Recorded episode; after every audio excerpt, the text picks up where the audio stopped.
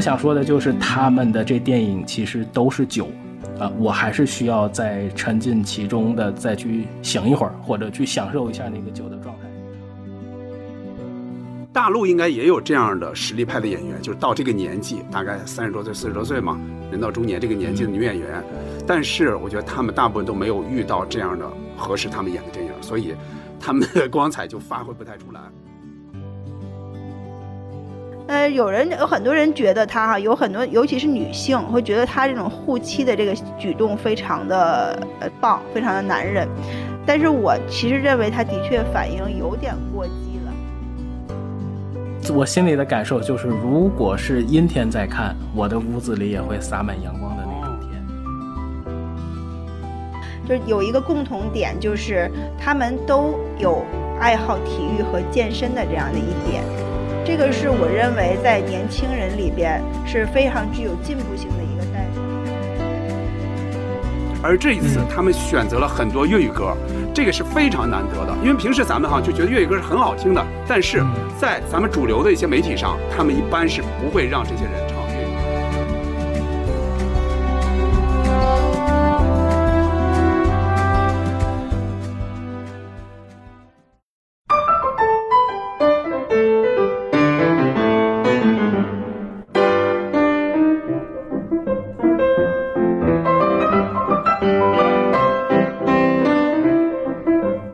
欢迎收听《西四五条》，我是今天的主持人捕头，我是小静，我是杨明。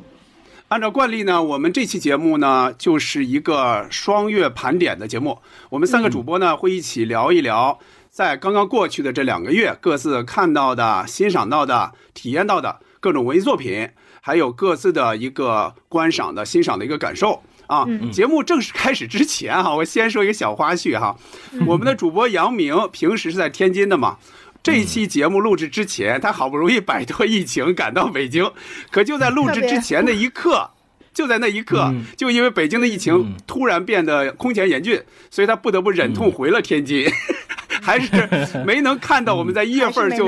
对没能没能见到我们在一月份就购进的那个录音设备啊，没办法面对面的录音哈。正好我们的第一个话题是关于这两个月的生活和工作情况，经历比较曲折的杨明第一个说吧。嗯嗯，好好好，那我就来介绍一下我这两个月的一种生活感受哈。就这两个月里头有呃平稳中向前，有这种刺激。有很幸运的时候，也有一些小遗憾，但是也有很多的生活里面的收获。首先就是把时间拉回三月吧，就是在三月份，天津进入了一个开学的状态。那这个消息是令人无比兴奋的，而且在 我第一天去接孩子的时候，就是这个黄昏从这个河边洒下来，因为当天有非常多的家长，基本上应该是从一月一号开始，整整两个月之后一个开学，所以人头攒动在那个光影里头，其实是特别特别有美感的。呃，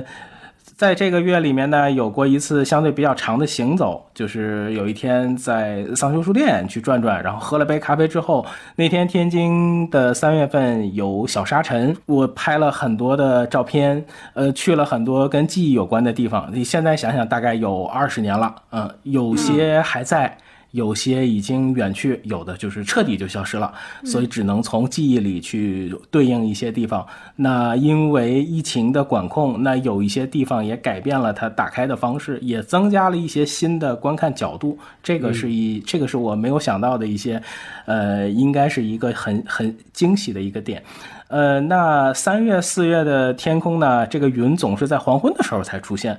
呃，随着夕阳又一点一点的都消失了。那三月十八号的时候下了一场雪，这个这个让人很开心，又恋恋不舍，又很想拥抱春天。后面随着气温的升高，那春天的这个味道就更足了。在三月里面第一周，《我爱我家》这个书预售了，那这个应该是我们最开心的，是我们最开心的一件事儿。对，是三这个是特别开心的一件事儿，哪怕有删减，哪怕有不足，我都能感受到油锅和英达导演他们用的那份非常非常真诚的这份心，把它做出来的这个版本啊，非常非常期待。三月份天津还有一件事情，就是天津的午餐对于呃，对于天津来说，孩子们的午餐这个出了一件大的事情，但是因为呃疫情的声浪，还有一位家长理性的去交流沟通，这件事情呢就趋于了平淡。虽然后面又出现了 老坛酸菜的事情。但是确实还是有很多不能说也不能忘的事情。我这些日子呢，看了几场特别重要的球赛的直播，比如有嗯皇马跟巴黎的第二个回合，葡萄牙跟意大利的世界杯的这个生死战，包括利物浦跟曼城那种打的特别艺术的足球，呃，还有 C 罗也现在一点一点的。状态一点一点的再次好起来，他的帽子戏法和不断刷新的这种新的足球的历史。另外就是还有我们今天早晨啊，这个皇马跟曼城打的这个四比三的这种特别特别精彩的比赛，也更期待第二番世界杯抽签了。那也期待半年之后的这场大戏。跟自己生活很有关系的呢，就是原定的春节已经延期的家庭的一个聚会，又因为疫情延期了。长辈预定的那个吃饭的餐厅，距离其中的一个爆发点 步行只有八十米，所以从那个课之后，天津官宣，就天津又进入了第二次的这种大的筛查，一切又都按下暂停键。那比较幸运的是，又是一个连续几天的核酸，也身边的邻居啊、朋友啊这种比较配合，警报又解除。那这个学期孩子只上了九天的课。呃，孩子在家那，陪伴就变成必需品，所以，但随着孩子越来越淘气，越来越放飞，所以基本上都是属于要白天带他去玩，耗费耗耗掉他的一些精力吧，啊，就是跟他的伙伴有的时候在空旷的公园里面，冬天铲铲雪，夏春天挖挖土，种树赏花轮滑这些都反正给他安排上，但是也无数次的小家伙想去商场玩，我们还是。让他在呃还是要忍住，但是偶尔去进口超市玩的时候，看着他在货柜前头那样指点江山，这个还是挺可爱的。嗯呃，有的时候晚上再走走，抱着小静姐送的冰墩墩啊，爱不释手。嗯，对。那那这两个月还有好玩的，就是添加了两样家用电器。一个是投影仪，一个是一个是冰箱啊！当然要感叹 科技的进步。什么意思？你这冰是买冰柜了吗？跟那个北京？呃，对，就是很很担心，这万一是被被封控的时候，呃，因为现在这种嗯，就是去去爷爷奶奶吃饭虽然很近，但是按照这个思维去想一下，如果一旦被封起来。确实是一件很麻烦的事情，就因为有孩子，肯定不能没有饭吃，所以要要做一些啊，做一些准备。那那感谢科技的进步，现在这些家用的东西都是非常非常非常好用，而且，嗯，用大的屏幕去看投影去学习，我觉得这个应该也是对，然后缓解他的这个眼睛的这个压力吧。那三月底的时候抢了四张。电影票，这个就是刚才捕头开头说的，就是趁着这个一形势大好啊，然后带着这个期待等。但是呢，就在愚人节那天，送给了我一个非常现实的礼物啊，北京健康宝弹窗三。我不希望大家都看到哈，但是如果看到的人，我估计会很亲切那个流程，那就是各种操作，然后把它。致电啊，问候早安、午安、晚安，而且而且以我之前的这个经验啊，我我这个跟小哥一直在晓之以理、动之以情的沟通，平均一次大概三十到五十分钟吧，我我都想把这个录音给他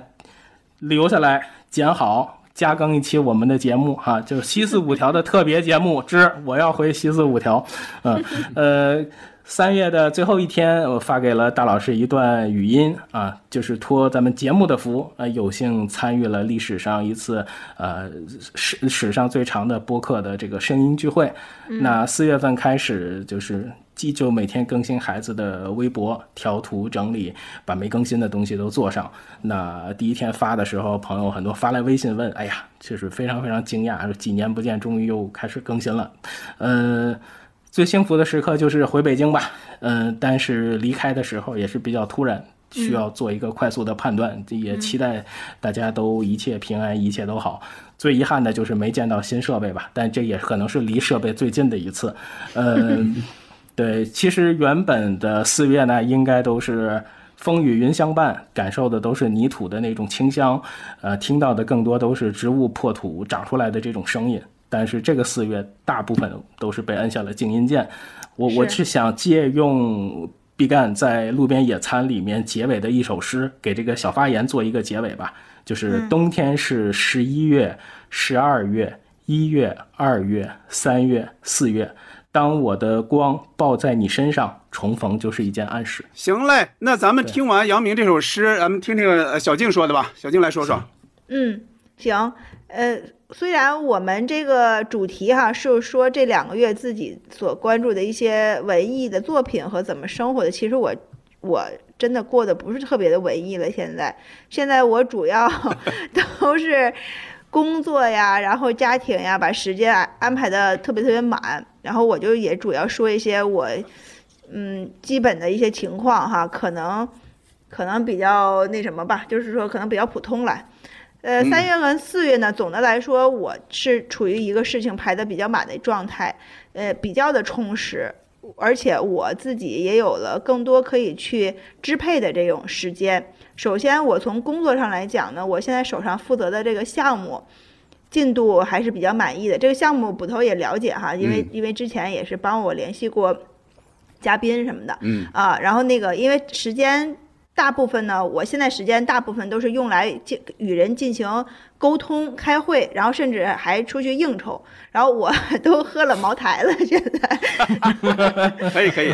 啊，然后在在最近那个推进项目的过程中，其实我心里面有一些心理的一些变化，我想跟大家分享。就是他是会在这个一件事推进的时候呢，心里是有一种很很焦虑，然后也很期待的这样比较矛盾的一种。状态，呃，因为涉及到这个人际关系，所以那个我呢说话会变得，嗯，非常的谨慎，因为可能是去和很多级别比较高的人去沟通，或者是名气比较大的人去沟通，所以我那个说话比较谨慎。实际上呢，就是想我想表达的就是说，我会非常的累心，啊，所以那个可能会有我把那个消息发出去，然后几天得不到反馈的时候，然后。那个时候我就会特别的焦虑，然后我就想，就是我，哎呀，我为什么就不能 特别果断的去去放弃？我就有时候不想干了，就是就这样。我觉得一个事儿好像推进推进不下去，谁也没有人买我的账。然后因为很多事情，你不能对你不能对这些人一遍一遍的去催，因为人家可能可能就会急了或者是什么的吧。就反正就要掌握好那个火候和时机，但是又不能。我一味的去等着，我等着人家回应，人家可能根本就想不起来你这个事儿，反正就特特别磨练人。嗯。但是呢，当你最后，当你那个能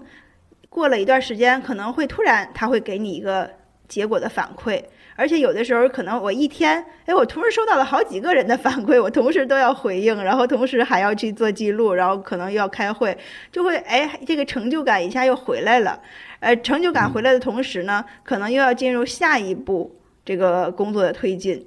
所以就是像，嗯，就像在升级打怪一样，我完成了一个任务，然后我我我接到反馈，我马上要进行下一个任务，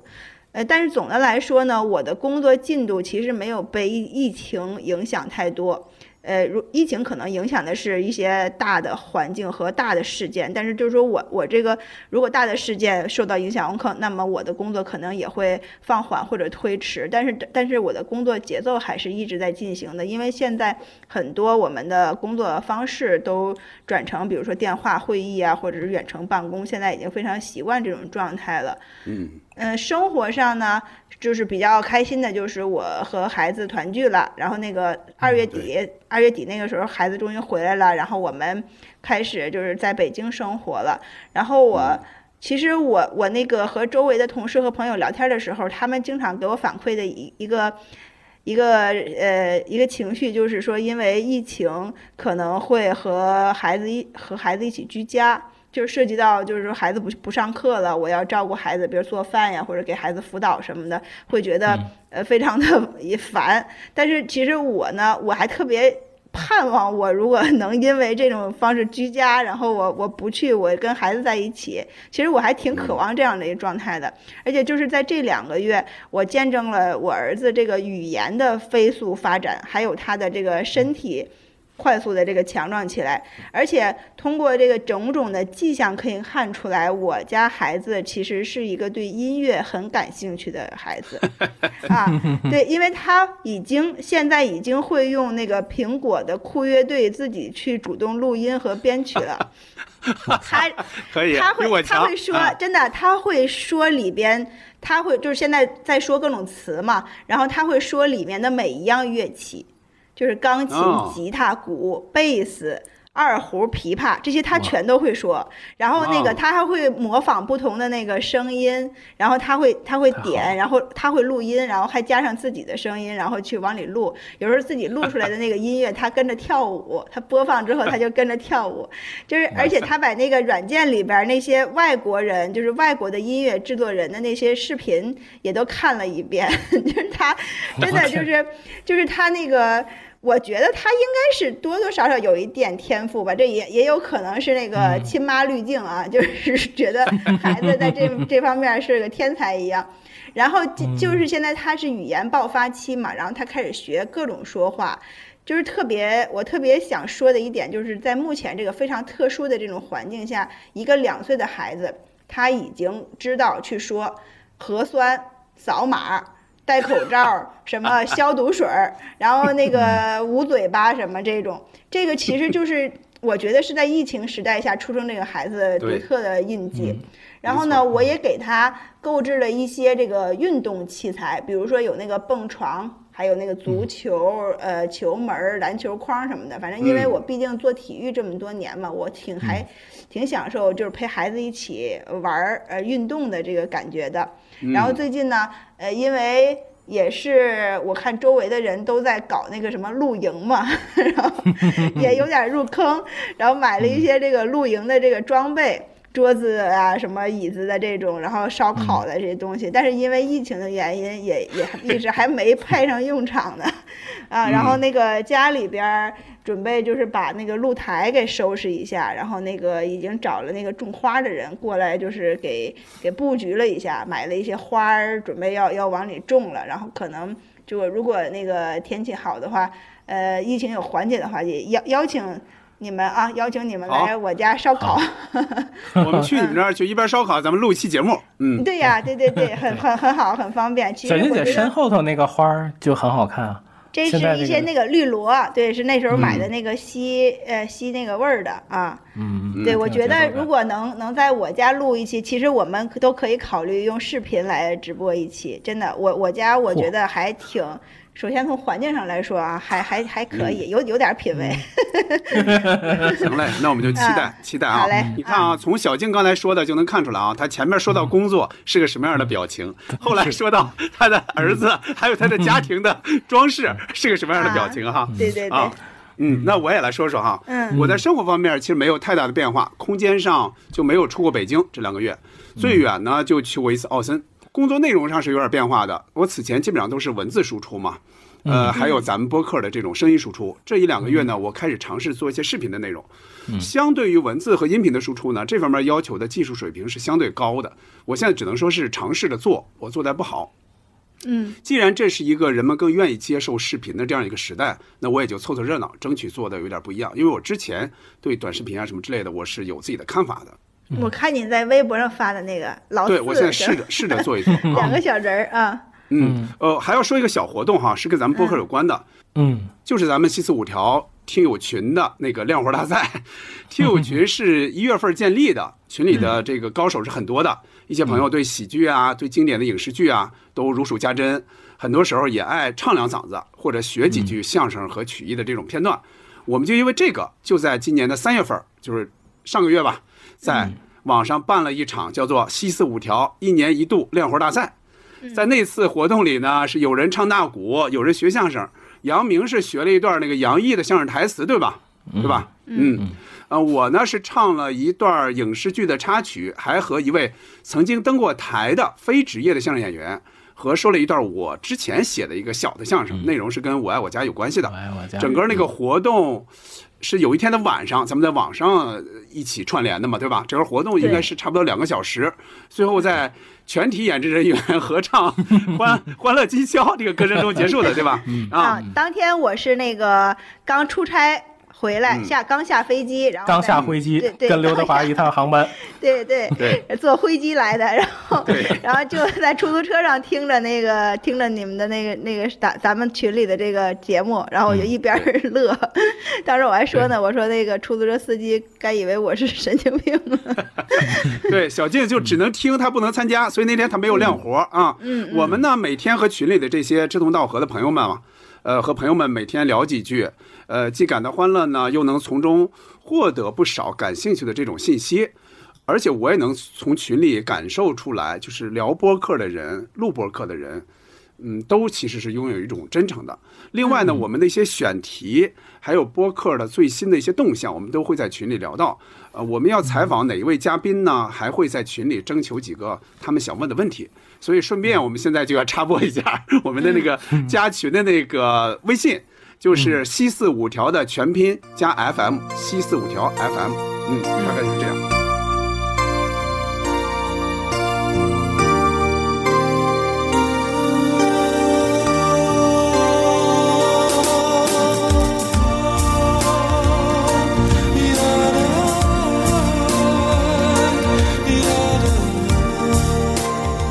那我们说完了，就这这段时间也不短了啊。我们说完了这两个月来我们的大概的生活和工作的情况呢，接下来就进入我们的正题了。我们大概从电影开始聊起吧，然后电视剧什么之类的。先说电影，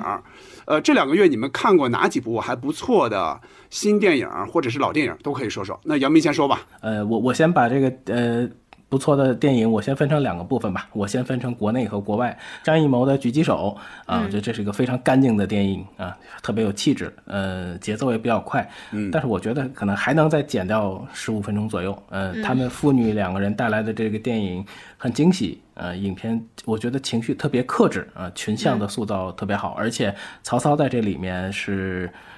戏里戏外的状态感觉都非常好。我的另外一个戏里戏外感觉都好的，我觉得是李立群老师哈，呃，张宇老师是绝对的好演员啊，呃，我不是药神啊，大象席地而坐，呃，包括无名之辈，他说的他说话，尤其说贵州话的时候就特别特别性感，呃，但是他他演电影的时候，我是当江一燕看完的哈，我觉得他他我觉得长得还是有点像，呃，他已经四。我我呃，对我我看那个感觉特别像江一燕啊，我是嗯第第第一次有这个感觉。呃，他已经四十岁了，但是我依然就觉得他是个非常年轻的演员。呃，张译老师在两部大男主之后，这次终于做了一回绿叶儿。呃，豆瓣上我看到一句很可爱的评论，他说：“呃，娄烨离不开雨，我知道，那怎么为什么国师现在也离不开离不开雪了，嗯，对，我觉得这是非常可爱的一句。呃，毕赣导演，呃，《破碎太阳之心》一个十五分钟的小短片，也是广告片，但是气质长得特别电影节，所以这次又送到戛纳去了。而且看到了这这一款海报，我还是挺喜欢的，灰灰的。呃，第三部真正意义上他的作品。很有创造力，呃，火车的那个桥段特别特别的喜欢，呃，他作品有很多影子啊、时间啊、遗忘啊、奇观啊、倒叙啊这一种，就是他的一些符号吧。反正这个里面依旧诗歌、火车、小蝴蝶，嗯，非常真诚的一个戏。呃，另外就是回北京的时候，我特意去感受了那位真正的大师，因为当年他就是因为看完了。前行者，呃，分了几次看完那是个电影吧，他找到了那种美感的对话，拍出了他自己的作品。那当当视听语言可以代替声音去塑造节奏感的时候，所以坂本龙一也是为这种情绪是很着迷的。我看过他们两个人的一次对谈，两个人都谈到了塔科夫斯基，也都是他的信徒。所以这一次我回北京也是，嗯，去在大银幕上去看看这位大师。刚才说的是国内，国外的这部分看了，呃，恋爱般的花束。嗯嗯，呃，这是一个太过生活的爱情节奏，而且生活最终是打败了一些理想。但是就是看，在这个生活里面，我们如何去调节这个生活，这里面的每一处细节都非常准确。呃，餐厅的那几场戏总是情绪满满。呃，看了伯格曼的《处女泉》，那是一部让李安做出神奇表情包的作品。大师的作品按年表去看。再配合一些书啊、画册呀、纪录片，我觉得这个收获会很大。另外就是回北京，我看到的几部电影，呃，李沧东先生的《薄荷糖》，塔科夫斯基的《飞向太空》和《潜行者》，还有毕赣的《路边野餐》。呃，我想说的就是他们的这电影其实都是酒。啊，我还是需要再沉浸其中的再去醒一会儿，或者去享受一下那个酒的状态。呃，很难描述，因为我的理解能力有限。那这些东西其实可能是需要时间和经验啊，我再去慢慢品味它的美感。但这个可能也就是我为什么一定要回去看这几个电影的一个原因吧。嗯，小静说说。好，呃，那个。大家不要嫌我看的电影比较俗啊，俗气哈。我那个因为主要 就是真的没有那个大块的时间去看那些特别深奥的电影。然后我呢，我跟那个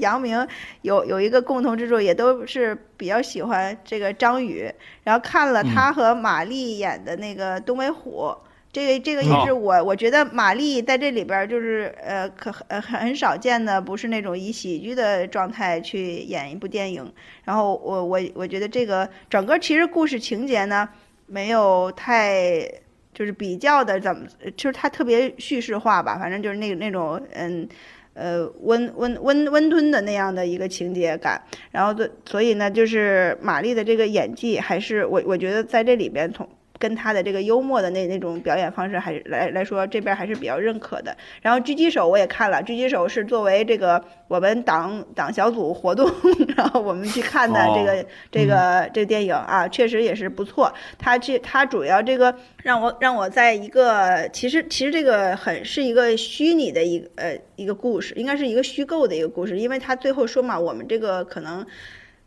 这整个这件事都没有没有人去记载它，也没有人去记住它。我插一句，我插一句，它有原型的，这是有原型的。这个人有这个原型是吧？啊，因为他在因为他在最后他说了一句，可能没有人就是说会记住我们的这个故事，也也没有多少记载。他实际发生的这个这个故事是和电影演的这段时间它是同步的，就不像我们以前看的一些电影，它是那个故事叙事性，它可能会演几天或者什么的，它整个就是一个同步的这个时间段，我们去直观的就是看这看这两两方作战。嗯，整体来说还是有一些。被感动的地方，呃，就是尤尤其是五班的这个最后的坚守，然后只剩一个人回来，然后整个这个连他们都在喊他们的这个名字的时候，还确实挺感动的。然后我想那个重点说一个哈，就因为说大家不要认为我俗气，就是说我推荐一个呃喜剧电影，就是这个杀手不太冷静。这个杀手不太冷静呢，也是也是我，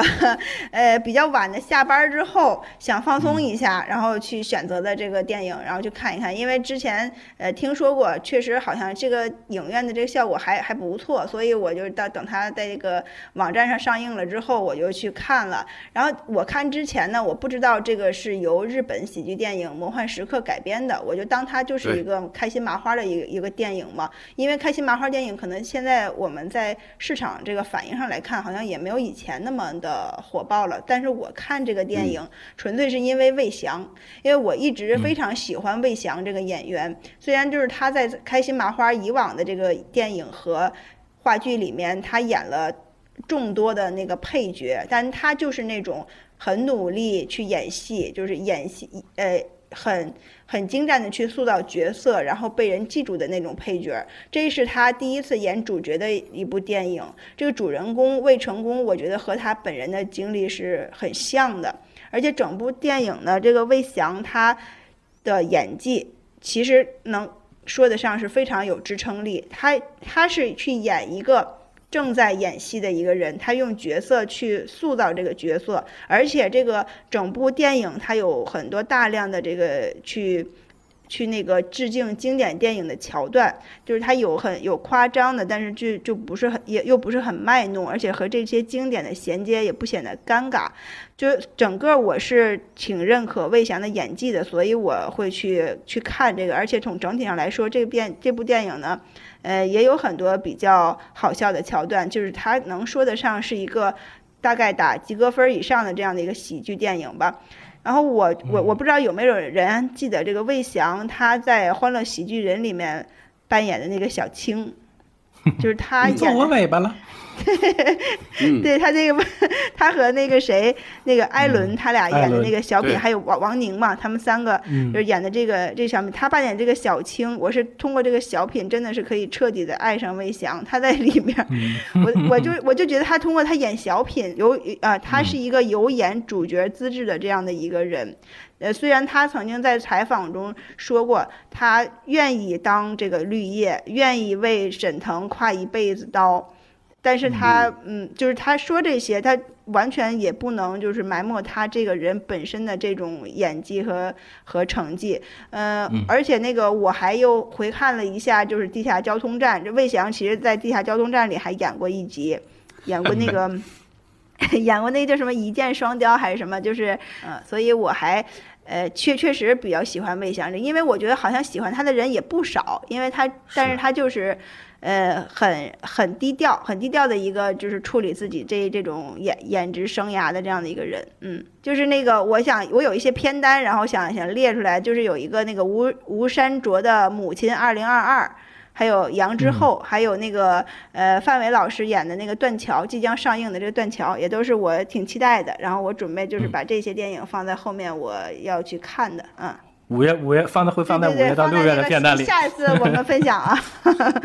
嗯，行嘞。刚才呢，杨明说了一些比较雅的电影哈，小静又说了一些略微俗气的电影，啊 所以你们俩就进行了一个雅俗的大作战哈。你们刚才说到的电影呢，有几部我也是在三月份、四月份看了。那个《杀手不太冷》呢，我是在就是春节期间就看了，这个我就不说了哈。那会儿我是大概提了几句的。是，我一会儿在说到这个电影的时候，我再大概再进行点评吧。嗯、相比以往呢，我这两个月看的影视剧最大的一个变化，是我找到了一些资源，我集中的看了一些以前只是了解它的名声，但没有机会看到的老片子。所以我先从老电影开始哈。好，但是因为我要说的电影可能加起来大概有十几部，所以我就大概每个就点一下就行了。除非以后咱们可能要做做一下它的一个纪念的或者什么的一个解读的那么一期，我再往细里说。今天就简单说说，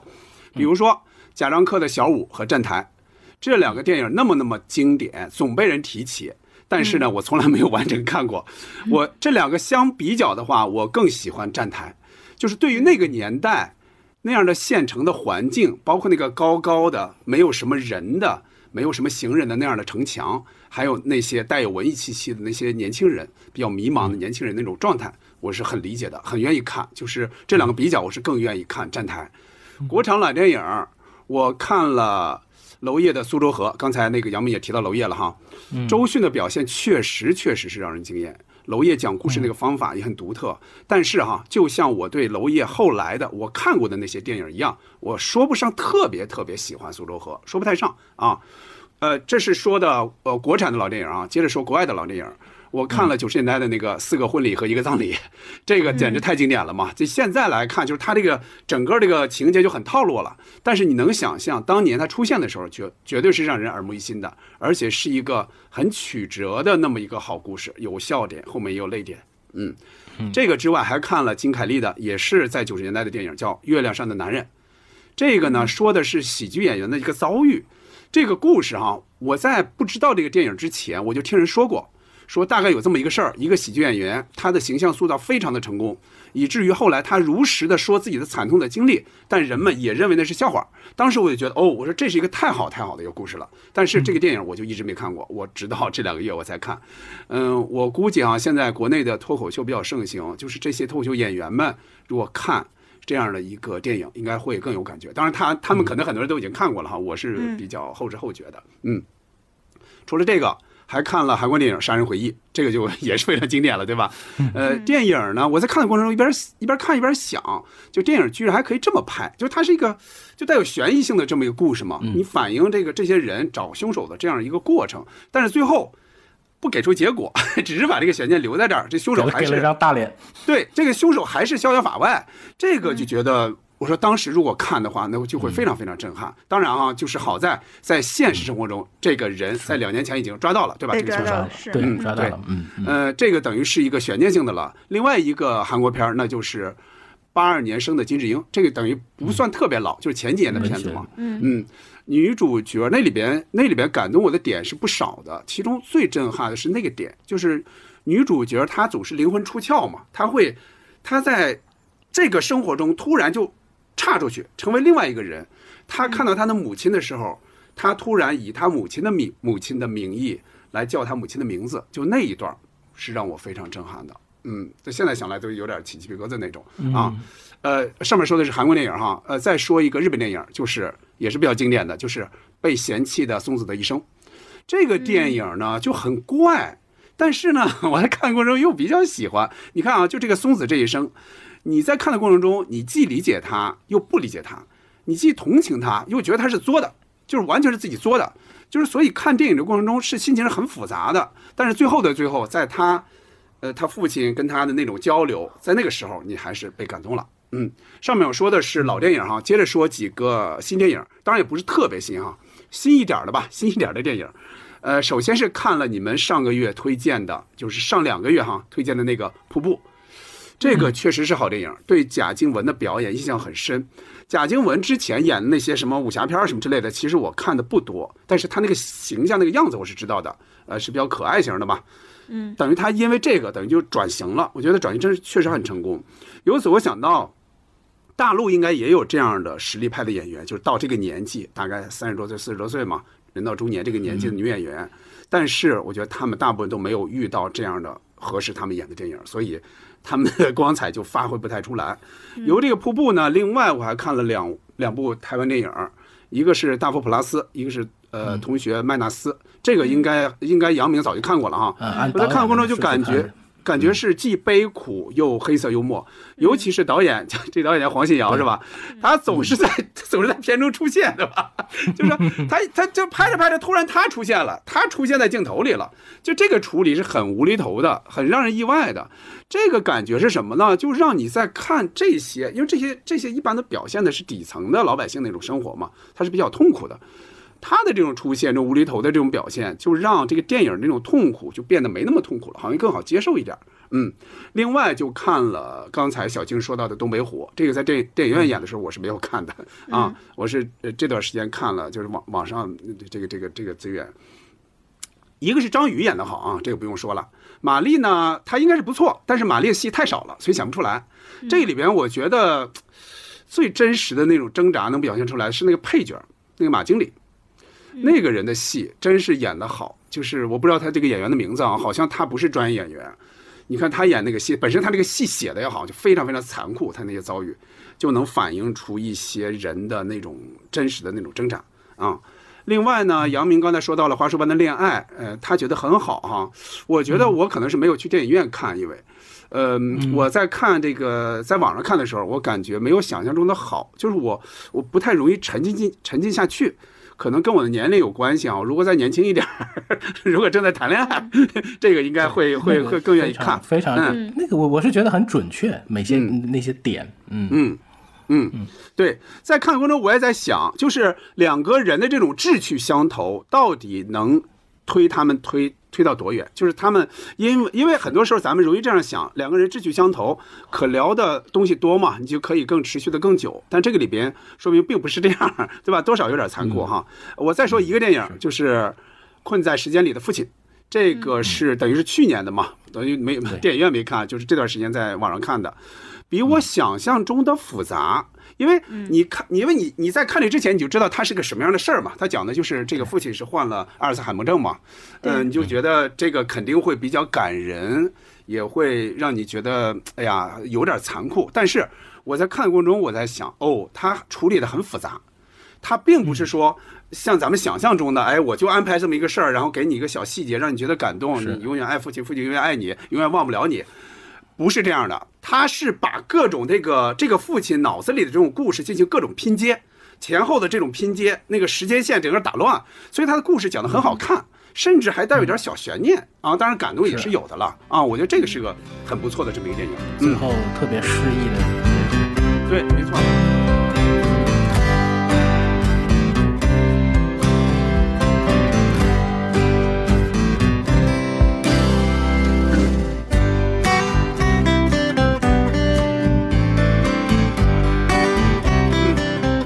咱们说完了这两个月看的新电影和老电影，接下来大概说说奥斯卡这个事儿吧。嗯，奥斯卡今年的这些电影，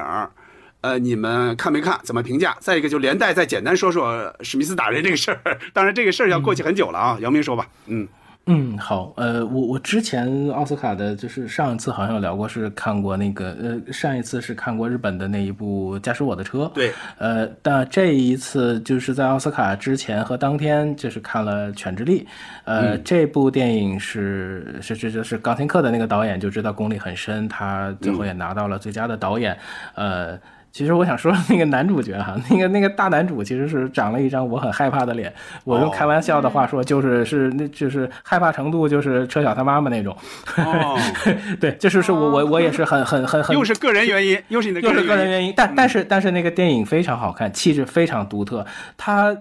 那种。那种节节奏在电影里面属于非常非常的工整，很多画面我都非常喜欢。我之前是我看过一个电影或者一个纪录片，会截个图发到放到微博上，是那样记录。但是这个电影我实在是很喜欢的，截了三张图，这这个很这个很难。但是我觉得它放在奥斯卡里就很像。呃，尤其是要争夺最佳影片的时候，我觉得就是属于点球大战，这个完全很多时候就是要靠运气了。呃，监听女孩是我是是当天拿到奥斯卡之后看的，应该说是个实至名归的大团圆的电影。呃，在当下看到这样的一部片子，其实是非常非常温暖的，而且很多无声胜有声的处理。呃，我还没看那个所谓的。翻拍之前的那个版本，回头要对比一下。呃，父亲那个角色是有极强的那种精神上的代入感，而且是那个家庭的精神支柱。我觉得他的那种很勇猛的状态，会让我想到《疯狂原始人》里的那个爸爸，特别特别特别正义，特别有爱心，而且身体特别好。嗯，这个呃。非常非常生动的一个角色，那个妈妈那个演员也特别特别的美。老师是这个电影里面一个特别大的亮点，一直在推动着女主的生活情感，她还有她的学业的这种进程。整部电影每个人其实不管他的表达方式是怎样的，但是都在诉说，都在用依靠自己的态度去维护一个家庭，用爱去走江湖。呃，而且这个镜头到最后。离开又回来，那个大大的拥抱，包括那个爱的手势，就是格外动人的。嗯，我是有幸是看了奥斯卡的那个直播，因为每一年它首先会吸引我的是那些视觉，尤其是在预热阶段，他们会用不同的艺术家来做每年的视觉的海报，也会请很多视觉艺术家做呃备选候选电影的。按同一个风格做出十部电影的这种信息啊，我觉得这个就足够吊起我的胃口。包括每年它的舞美设计，包括嘉宾的阵容，还有近些年来亚洲电影的这种强势崛起，其实都是我很想关注的点。那当然，今年有一点特别的话，就是这个话语被一个巴掌带走了。我看的那段它是被消声的，只能看到很尴尬的。我是之后在微博上看到日本版同步的那个转播信号，才了解来龙去脉。那当然，这个我要真的是大家都会夸这个日本的转播，这日本真好啊，这个 啥都翻译啊，啊，而且，嗯，对，呃，而且，呃，而且就是当然不能否认，呃，这一届的奥斯卡，尤其像。呃，监听女孩的那个男呃男演员用手语去表达这个群体的声音啊，用爱去呼唤。呃，当然也不能像也不能盖住这个阿尔帕西诺、罗伯特·德尼罗还有科波拉这个。教父天团的这个光哈，呃，我觉得，嗯，首先就觉得这个事儿吧，它肯定是不妥的一个行为，尤其是在这样的一个场合。以前其实我不太会考虑到孩子观看的因素，因为相对奥斯卡是个在美国是个雅俗共赏的一个一个节目吧。但是我觉得现在需要用这个维度的方式去考虑。但是随着时间的。呃，这件事儿随着时间的发酵呢，我也听了几个就是脱口秀演员他们表达自己的的观点。但是毛东的那一期节目，我是会比较认同。那 Chris 他就是顺利而且出色的完成了首场，但是史密斯也是用一个十年禁赛吧来还这个债。但当然，奥斯卡就是一个秀了，就是它是一个毕竟是一个工会组织投出的这么一个呃年度盘点。那很多。非常纯粹的纯的电影，其实也没并没有出现在这个舞台吧。但是电影毕竟是观察世界和感受世界的一个角度，我们就去看就好了。嗯嗯，小静，好，呃，今年的奥斯卡吧，就说是我也不知道为什么，我还真的没有关注太多。嗯、还还不还不像前两年，我还跟着奥斯卡，后来又看了几部电影，然后今年因为现在不怎么宣传，不怎么宣传它。对对，弱化。嗯但是现在网络上会在奥斯卡之前，基本上所有的候选的影片，你大概都是能看到了。嗯嗯，然后我刚才就是想说，我我想看一下那个奥斯卡那个他在就是那个那部《沙丘》，因为它应该是个科幻电影吧，是吧？啊，他可这个能是它早就有了，那个那个在国内是在中国都那个公映了，那个早就上了，在国内啊，对，这个就是说我我我准备就后面去看一下，因为他在那个制作的那些奖项里获得了很多很多奖嘛，我估计汉斯是季默，估估计是那个就是场面会是会会有很强的这种视觉特别刺激，极简。嗯，然后那个呃，我我就说说，就是说这个打人的这个事件吧。这因为本届这个奥斯卡差不多这个关注度好像都被这个威尔史密斯打人给给分流了。首先我我觉得在这样的一个直播的状态下哈，呃，在这样一个节目设定的这种条件下，打人嗯肯定是不对的。至于主持人说的这种话该不该打呢？就是首先考虑他俩吧，可能是他俩好像是也是很多年的朋友了。也许主持人认为自己可以去口不择言的去说朋友的一些隐私，或者是调侃他的一些短板。就好比我们在传统艺术这个相声里面，可能用杂卦来对比，比如说什么托妻献子，或者是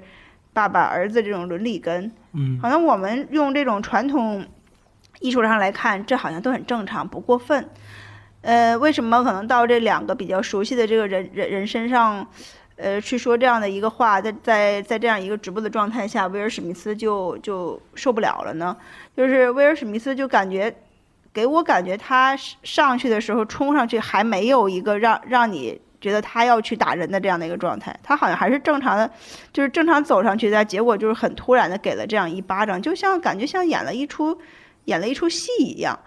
呃，有人有很多人觉得他哈，有很多尤其是女性会觉得他这种护妻的这个举动非常的呃棒，非常的男人。但是我其实认为他的确反应有点过激了，因为因为可能从另一个角度上来说，他的妻子是因为生病嘛，比较导致脱发，可能，嗯，他们两个一定度过了非常非常难熬的一段时光。然后他他妻子的这个光头的这个造型呢，虽然说很很无奈，但是也是看起来挺美的。我觉得他完全可以嗯用另一种心态，或者是另一种方式，比较比较呃好的去化解这个主持人说的这样的一个一个一说的这些话吧。呃，我觉得他这个反正肯定是去这样的一个举动，我也我我是不太不太认可。所以说，就是那个，呃，人跟人之间吧，就是说，比如开玩笑或者什么的，可能在没有充分同理心的情况下，我觉得一定要开玩笑，要要谨慎，因为我们肯定，我们不能完全的去理解别人经历了什么，或者是他们正在经历什么，所以我觉得，呃，是一个说者无意，听者有心的这样的这样的一个事。我可能不过脑子，我就我就说了这么一句话，但是别人可能会。会有很很不好的理解，或者是很很那个很触动他的心的这样的这样的想法，所以真的平时要开玩笑 要谨慎，嗯，嗯这是我对这件事儿的一个看法。嗯那我也先说说打人事件这个事儿哈。嗯这两个人相比的话，我肯定是更倾向于支持这个主持人 Rock 的。这个威尔史密斯呢，他是破坏了规矩，一个是他破坏了人们欣赏喜剧的这样的一个规矩，再一个它破坏了刚才杨明提到的，这是一场秀，这是一场活动的这么一个规矩。而且我也不认为他那样袒护妻子就是对的。刚才杨刚才那个小金也提到这一点哈。嗯嗯呃，主持人 Rock 呢，他的这个玩笑当然不够优秀，就是你单独说这个玩笑，它的质量、它的水平绝对是不高的，就是肯定不够一个特别爆笑、或者让人都觉得很接受的这么一个状态，但是还不至于烂到或者冒犯到是。要被打的这么一个程度，而且他作为主持人被打之后，他是表现的很得体的，他确保了整个活动照常进行。嗯呃，最后还要说一句，就是咱不是老说那句话嘛，就是让人说话天塌不下来。改一下的话，那就是让人开开玩笑吧，天更塌不下来。那说完这个呢，我再说说我看的三部今年奥斯卡的这个电影哈，一个是《监听女孩》，一个是《犬之力》，还有就是《国王理查德》。呃，《监听女孩》呢，刚才杨明已经说了，呃，我也觉得不错，非常好。尽管它的题材是比较俗气的，但是看完之后你还是会被打动，你还是看导演他怎么去讲这样一个相对俗套的这么一个故事哈。比如他中间的部分。他有意安排了一段静音的那么一个画面，对吧？就是他的父母，因为他们都听不太到嘛，听不见。是他们在看人唱歌的时候，他们其实是是不太明白你在唱什么的，也不知道周围是个什么样的反应，对吧？嗯，他是让观众能体会到聋哑人朋友他们感受到的那个世界，而最后又整个又反过来，他等于又巧妙的安排了。女主角在台上，她一边唱，她的唱呢是对着评委，她一边做手语，她的手语是对着后面二楼的父母，所以这个安排也特别好，让父母和亲人也能欣赏到音乐的美，所以这个还是挺不错的。嗯，获奖也是 理所应当。刚才杨明提到《犬之力》，《犬之力》这个故事，首先说没那么吸引我，我确实就是觉得它的画面好。确实，因为它老有那个山景嘛，是吧？远处那个山，对吧？就看着特别壮观。我就觉得这个电影如果引进之后看大银幕，大家应该会更投入吧？啊，没错。国王理查德呢，我就没什么感觉了。这个应该跟我对体育比赛平时关注的比较少有关系。嗯，我大概就说这些吧。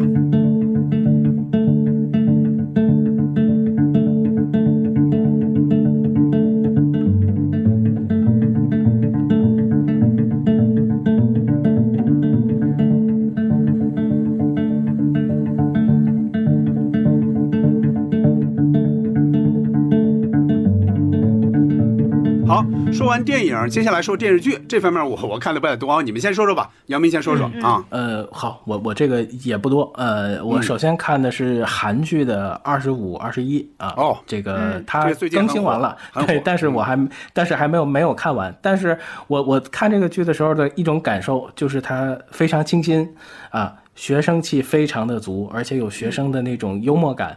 呃，我的我心里的感受就是，如果是阴天在看，我的屋子里也会洒满阳光的那种天。嗯，呃，然后我看了一个跟体育有关系的电视剧，应该是一个剧集，叫《胜利时刻：湖人王朝的崛起》，应该这是一个湖人队的传记，它里面应该是有计时。但也很应该是有很多的调侃，也有一些夸张。那里面其实是是这个魔术师约翰逊的一些故事。那真正的魔术师约翰逊的纪录片，这几天应该大家也可以能找到了。呃，这个剧其实是还原了七八十年代的效果的一些画面，穿插在这个剧里面，这个是挺有魅力的一件事儿。画面的内容非常直接。不太适合跟孩子一块儿看的一个剧集，啊，这句话上一次朋友提醒我的时候还是看《蓝雨》。那说到《蓝宇》，那《蓝宇》的修复版现在也有了。呃，我看的剧还有，终于想尝试一下《权力的游戏》。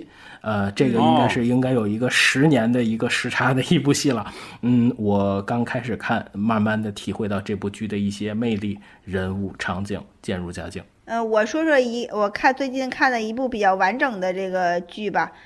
嗯，是叫《江照黎明》，是马思纯主演的悬疑剧，嗯。因为在看这个之前呢，我看我网上搜到这个介绍，他讲的是说是他写的是一位妻子在丈夫去世之后，呃，做到承担生活呃磨难，完成自我救赎。我开始以为它是一部励志片，但是看进去之后发现它确实是一部构思还不错的这样的一个悬疑片。然后里边的马思纯，因为当时好像她是因为身体的原因有一些发胖嘛。呃，他的整个整个呃形态，有点儿就是不是让我们看起来那么的那个清新唯美，然后就是一一个普通的一个妻子的一个形象吧，就是挺，嗯，那个挺那个就是能干的那样的一个人，就是马马思纯，呃，在这里边的演技，我觉得还是也挺值得认可的，就是演的是一个比较温良又比较。呃，能干的妻子，但就是，但是她的这个丈夫，就是因为恶习，大概是很他他他愿意去做一些投机的一些事情，或者是呃赌博吧，反正他需要很多的钱。她的丈夫时时刻刻都在计划着怎么让他的妻子意外死亡，就是让这个马思纯饰演的这个人意外死亡。然后因为因为他给这个马思纯买了一份保险，就是他就是意外死亡险，他希望就是说，哦，呃，对他意外死亡之后，他能获得这笔这笔补偿。但是其实我们在看下去之后，就会发现这个丈夫是是在这个妻子的层层的圈套里的。然后其其实他在前，呃前一两集的时候，就是他就是他就能看到他的结局，他已经被这个妻子，呃的家人给反杀了，就是他他先他先死了，他在这个这个水里淹死了一场暴雨里边。然后其实他的，然后就后面是相当于是一个在在这个警察侦破的这样的一个过程中，整个回溯了妻子对这个丈夫所有阴谋的一一破解。其实丈夫呃，其实妻子一直都知道丈夫的这个计划，然后她也有有备于去那个防就去防他，比如说他是有哮喘，但是那个她就是就马思纯演的这个妻子，她平时去是会去学游泳，而且努力的去学那个潜水憋气。她就是为了在那个就是悬崖，就是海海边能能把那个就是能跟丈夫一起跳下去，同时自己还能活活着上来，就是为了这样的一个一个结果。然后她也是。其实掌握了丈夫偷情的证据，但是呢，这个丈夫的情人，他跟情人这个关系就是这个马思纯演的妻子一手制造的，是他俩他知道他们两个去去将相识，然后成为这种情那个这种这种关系的。整个剧我们看起来好像所有人都是比较恶的这样的人，就是每个人都有心里非常阴暗的这样的一面和自己的一些小的动作，包括马思纯的。演的这个妻子的母亲和这个他母亲的一个男友，反正他们都是互相的去这个呃去盘算着对方的一些一些一些那个诡异的这种心思，然后怎么就是包括他们的性命，包括那个呃对这个丈夫情人的这种折磨，嗯，最后我看完这个这个。最后看完就是说马马思纯她有一个在她的她的一个同学，她的一个以前的一个同学一直默默的在跟关注着他，就是关注他这生活中的一举一动。然后这个人呢是是因为自己的妹妹曾经被马思纯的这个丈夫给给那个祸害过，就是抛弃过，然后他的妹妹成为了一个呃精神病，然后所以就是说他们因为这样的一个机缘呢，这这两个人又。呃，又结合到一起，然后共同去报复这个马思纯的这个丈夫，然后最后，最后还又出来，反正就是很多关系复杂，然后都是互相在残杀，所以这个部这部剧看起来悬疑感是很强的，就是是和之前那个前两个月比较火的那个开端相比呢，那开端确实有有一些就是构思上的一些非常巧妙的点，但是但是整个这个这个江照黎明，他是按照我们常人去去那个去想的这样的一个一个。行进的这种一个思维状态，它其实那个悬疑感营造的非常好，我觉得很很难得有这样的一部比较不错的这种剧能吸引我吧。然后我最近准备想去看的一个电视剧，因为已经看了一个第一集的开头了，叫《光阴的故事》，也是那种怀旧风格的一个剧啊，是以青岛这座城市为背景的吧，讲这个几个小伙伴一起成长。它比较有有意思的是，它是这个电视剧是从九十年代初开始。讲起的，这也是怀怀旧剧一个比较新颖的一个年代跨度吧，就是不是我们所熟悉那种从五六十年代，或者是从那种十年动乱之后，它是从这个九十年代初，就大概是我们我们已经十几岁的时候，大概和我们年龄对和我们年龄是同步的这样一一一群孩子的一个故事，对我觉得可以去看一看，嗯，不透，嗯，小静刚才提到马思纯的丈夫。会让人想到会不会是那会不会是那个主唱啊？不过小静刚才说到这个故事啊，这个剧首先我没看，我知道有这么一个剧，但这个故事就因为保险对吧？他做一个假事儿来获得收益，这个有点像那个什么啊？之前大鹏和柳岩演的那个电影叫《受益人》，他那个里边他就是想害柳岩演的这个人，他就故意的。想害他，然后获得保险的这个收益，我想起了那个哈。嗯，刚才这个杨明呢，既看了非常新的剧，也看了非常老的剧哈。我这两个月哈，我是新剧是一点都没看，老剧呢，我也只是在录播客之前作为资料看的，因为我在这两个月，呃，基本上是有有一个动什么别动感情嘛，一个是《武林外传》，还有《无悔追踪》，这个我们都录过了。无悔追踪》是小金我们一起跟嘉宾一起录的哈，这种情况不算数哈，因为这时候加紧加班加点看的，作为复习嘛，复习复习材料。嗯，可以看之前那些我刚才提到那些经典电影，所以呢，我今年啊一时半会儿应该不会看电视剧了，因为我已经我已经很多可以看的这些电影了，我觉得这都是享受，所以我不会再动这些电视剧了，不管是新剧还是老剧，除非接下来又要录一期这个聊影视剧的那么一个播客，那我可能会复习一下这些剧。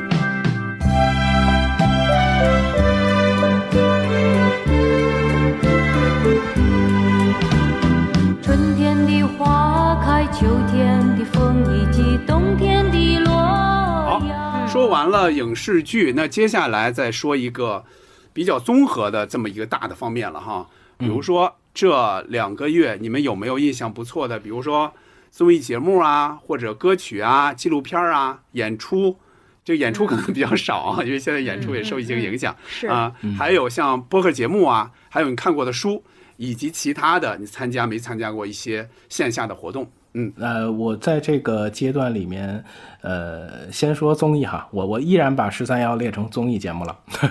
呃，这这个十十三幺是呃这这两个月里面更新的内容基本上是都看了。也开开玩笑的说，就是高圆圆那期看了预告片，基本就疯了，是吧？这个这个捕头也知道，这个我在这非常非常欢乐的 在逢人就说。呀，逢人就。逢逢人就说，对这个，而且用我爱我家里的话，这这圆圆她怎么还不出来呀？是吧？啊，对对对，尤其看了预告片，两个人在投影前面的那种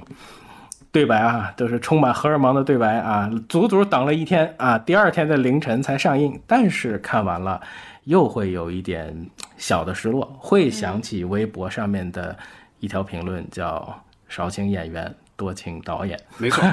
对没，错当然，呃，当然也不绝对。这个片子，这这一当然这一期节目，也许是和亚东老师一起看的，啊、大洋洋那期是出乎我意料的好，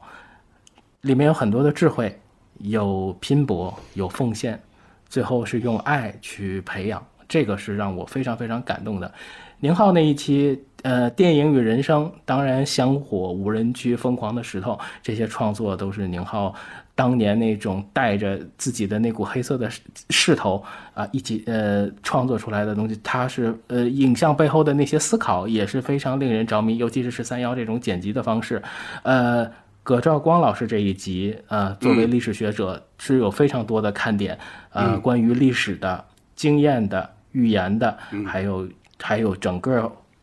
在开头看到那些不安的鱼张着嘴和这期节目的一些调性，它里面说的，呃，它里面会提到的这个。它里面会提到，就是历史学，呃，我们看大部分人看的是舞台之美，而历史学家是要转到舞台背后去看那些东西。那会让我想起葛兆光先生当时在阿那亚的那个呃咖啡店里面，他的身边周围坐着一群人在听他去讲述。现在想起来那个画面，我心里其实是非常暖。音乐上是听了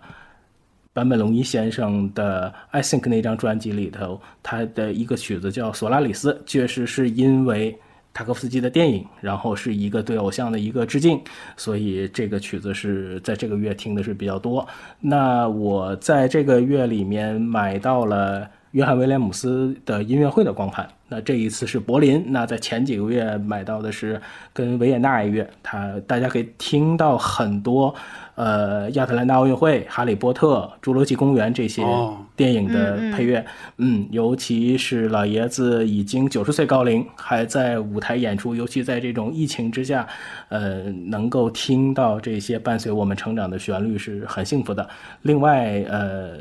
丹麦国家交响乐团是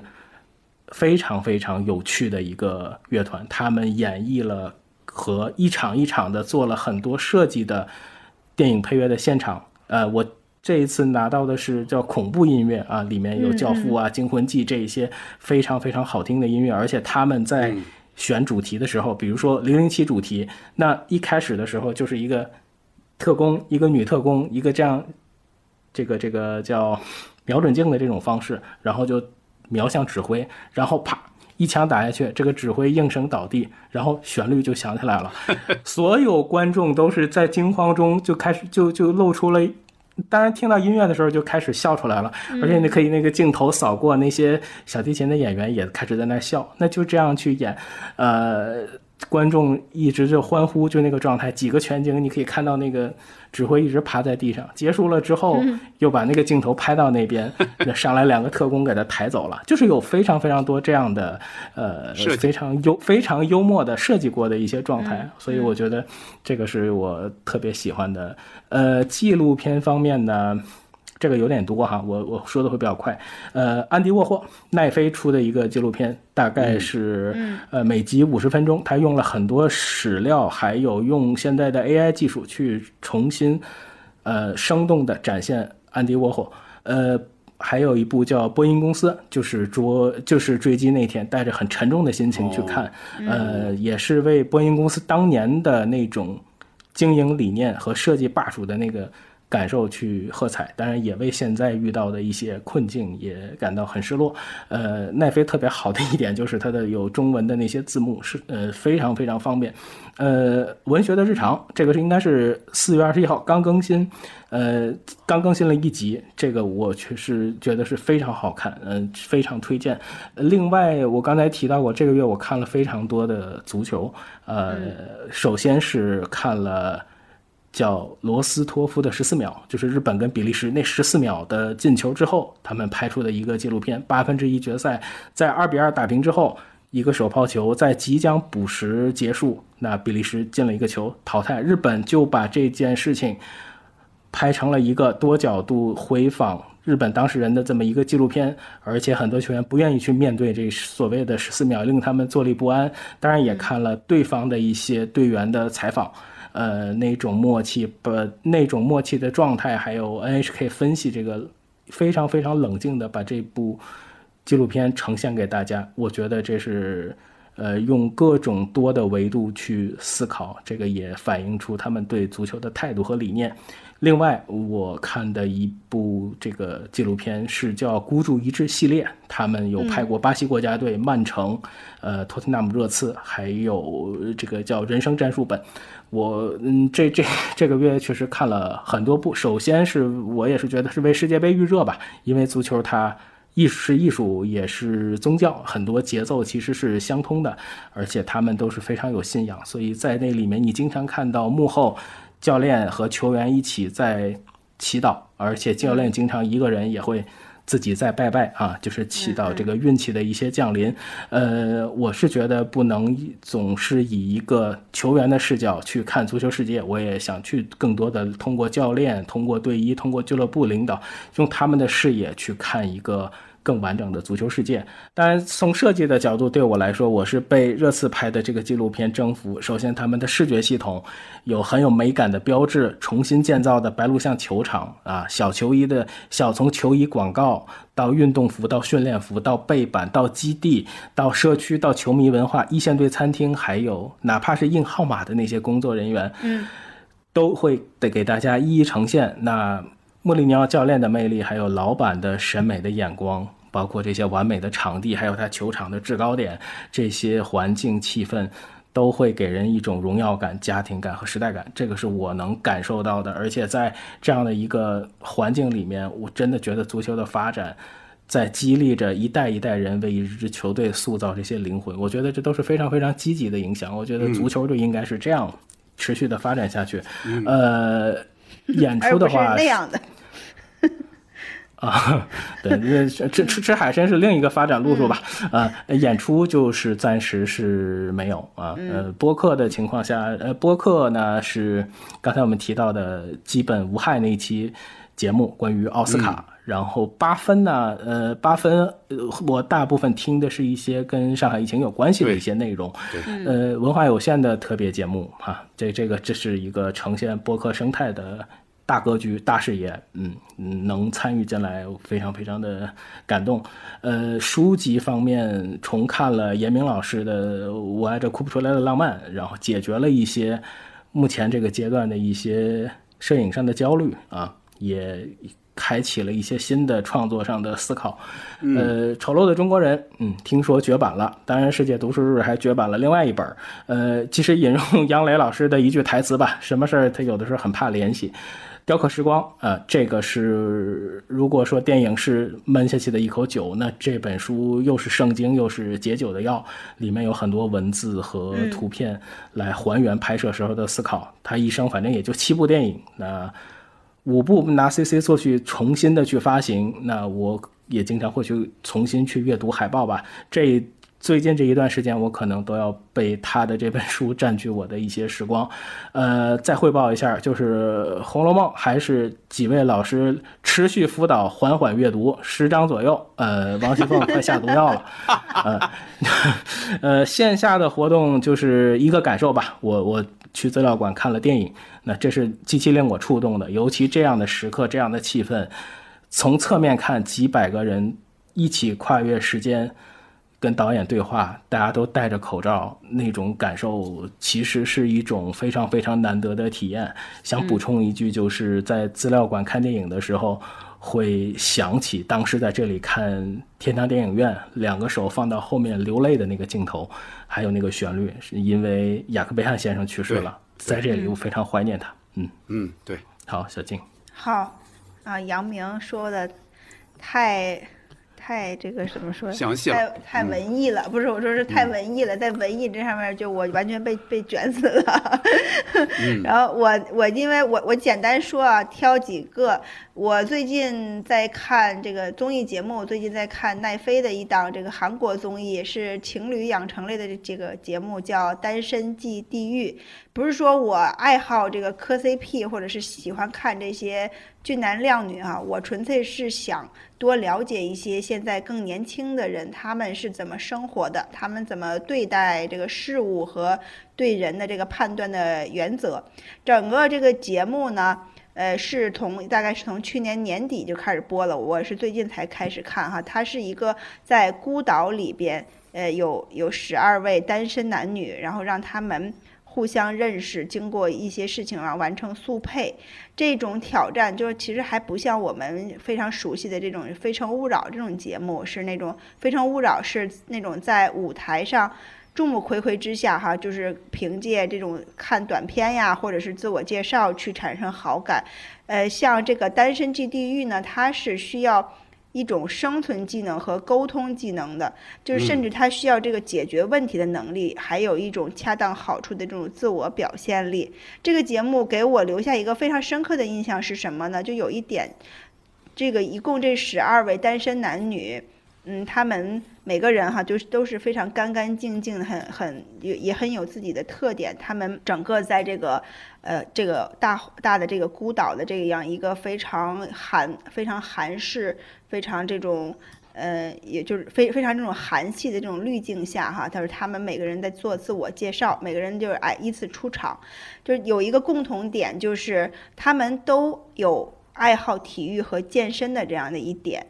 这个是我认为在年轻人里边是非常具有进步性的一个代表，这跟我现在正在做的这些这个这些工作有关哈。就是当我们所有的这种青少年或者是这个青年，每个人人人都有一种运动技能或者是一个体育爱好的时候，我们的这些孩子整体素质应该就是会有一个非常明显的提高。就是其实从体育这里边延伸出去的意义非常的多。呃，像杨明呢，可能他是一个非常专业、非常资深的一个球迷，但是其实从他的身材上来看，他可能平时运动很很少，对吧？是他他可能局限于在看，但是其实体育我们更希望是有我们去参与进去，因为这里面能延伸到。心理素质能延伸到这个我们国人的身材，然后我能延伸到就是自信程度、学习能力以及团队合作能力。就是他确实，他现在因为跟我工作相关哈，我工作大部分时间就在做这些东西，我也会去关注这些，呃，我们现在孩子们所经历的一个一个这种状态。因为我们也有很多很利好的政策，比如包包包括体育课呀，说包括那什么，但是。但是我觉得并不能说是，完全的能做到真真心的每个人去投入到体育体育里面。就像我前面我最前面说到的，我两岁的孩子，我现在会给他去买一些这种体育的器材，我希望他是一个从小养成的这样的一个一个行为。他是嗯他是这个体育，这真的是一个家庭的教育的一个一个重要的一个点。所以我在看这个《单身即地狱》这个这个节目的时候，我很很触动我一点，就是每个人，就是每个俊男靓女，在在我们看来，就是跟我们那些偶像派的明星去对比的话，他们真的是这个自信程度，还有他们这这种从从那个运动上带来的这种身材呀，或者是他的这种特点，呃，非常的明显，还非常的好。然后说到这个歌曲呢，因为我因为我一直就是听听很多歌嘛，然后让我推荐，也没有特别的特别的那个特别重要的一些什么歌去值得推荐。因为我我想分享一个一个事情，我最近是和一一些、嗯呃银河少年电视艺术团的孩子一起录了一一一次哦合唱。啊，他们这这些孩子大概是十岁和十一岁这个年龄阶段，他们是已经，呃，就是唱歌唱了几年的小学生。然后我问那个其中一个唱功比较好的这个一个男孩儿哈，我大概十岁，我就问他，我说那个你平时听音乐吗？就大概听什么样的类型的？我拿出我那个手机软件，我就给他看我平时听的这些歌曲。他反正就是明显就是他他也比较感兴趣，然后他就跟我说他听的一种风格叫前卫好使。我不知道你们知道吗？它它其实是一个音音译出来的，这个 house 是音乐音译出来的，英文就是那个 progressive house，它其实是属于那个哦舞曲的一种，就是 house 音乐。就是如果我们很熟悉那种沙滩、沙滩派对或者是那种 rave 音乐那种，它其实属于电音的一种。然后，并且这个小男孩呢还给我推荐了两个他喜欢的音乐人，然后回去我好好我就听了听这个这个音乐，确实。确实是能应应和到他这个年龄去喜欢的那种节奏感和旋律，就是比较容易上头，就是听起来就是你会，就像我们像就像我们以前听流行歌曲一样，就是很容易朗朗上口的。但是它是英文的哈，它是那种电音，嗯，这个旋律呢简单明晰，而且是有渐进的这种节奏感。但是这个就给我一个触动，就是和我理解现在的儿童听的那个音乐是有差别的。我我没想到，就是说现在有小孩儿他会去接触这样的音乐，可能给我感觉他们还是会去那听那些儿童要听的一些歌曲哈，就像我们平时，就像我们小的时候，或者是我们现在的孩子们他们去听的一些歌，我不知道捕头的孩子平时会听哪些音乐哈。有周深听周深，啊，周深就是说就是流行音乐比较多嘛，是吧？对，他嗯还是偶像化的。然后这个孩子呢，就是给我一个比较一个比较触动的一个感受。说到播客呢，我有一有一期比较推荐，就是问题少年，就是呃问题少年这个台有一期关于社区实践的一个内容，他邀请的是两位嘉宾，一个叫唐冠华，一个叫呃 Daniel，就是英文名 Daniel，他们两位都是这个社区研究者。他们提出了自己对这个社区群体的一些独特的定义，还有他们正在做的一些计划。他们呢有一些自己这个社区的这种生活实践，还有在国外去观察到的人家先进的社区的一个经验，给给了我很多比较有新意的一些这个感受和和和很独到的见解吧。这也是跟那个现在这种特别特殊的这种疫情的大环境下，我认为就是说社区作为一个有组织的比较小的一个单元，其实在整个社会运行中是起到很。很重要的作用的，因为社区的这个管理能力，它一直是与这个社区居民的这个共存体验直接相关的。所以我啊，我是很不希望一直看到我们现在的这些社区工作者们总是在上交各种数据，在制作各种表格，他们其实非常的忙碌，非常的累，但是他们却远远没有营造一个非常良好的社区氛围。就是居民还是有很多的不满，哎，还是有很多的困惑。遇到问题，你还是不能给我一个满，呃，这个就是明确的一个答复，我该怎么办，或者是有一个什么样的解决办法。这些其实这就是说，这期播客里我们会听到这两位社区专家他给我们讲的这种实实践，其实还是很多值得我们去关注的。也也值得大家去真的深入到，真的是能深入到这种社区管理里，成为其中的一个真真正正的一个参与者，有一种这种主家园型主人的概念，去为社区做点实事儿啊。这个就是我比较推荐的这个一一期博客。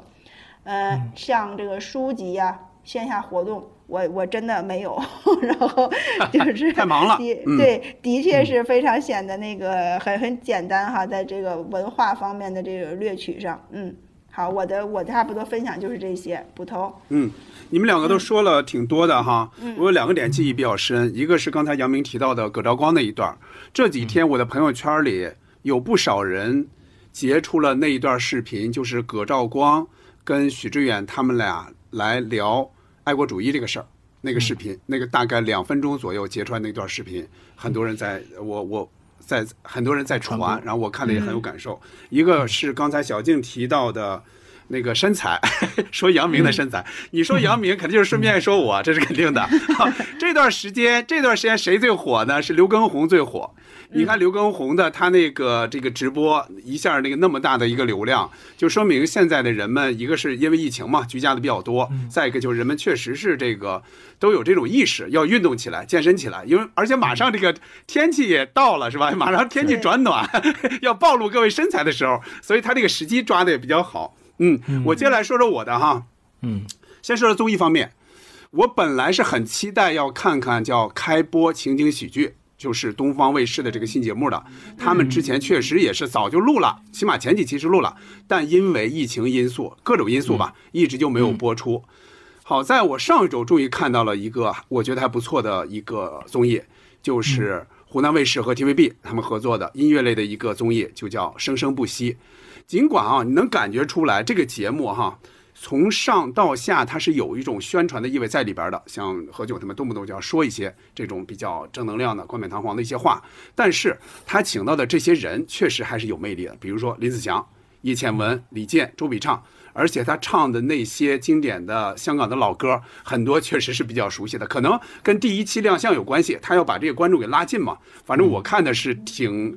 挺有感觉的。还有一点非常难得，就是以前的哈，像歌手这一类的歌唱竞演类的这些节目，他们选择，即便是选择香港歌曲，一般都是选国语歌。而这一次，他们选择了很多粤语歌，这个是非常难得的。因为平时咱们哈就觉得粤语歌是很好听的，但是在咱们主流的一些媒体上，他们一般是不会让这些人唱粤语歌的。他是有一种，好像有一种是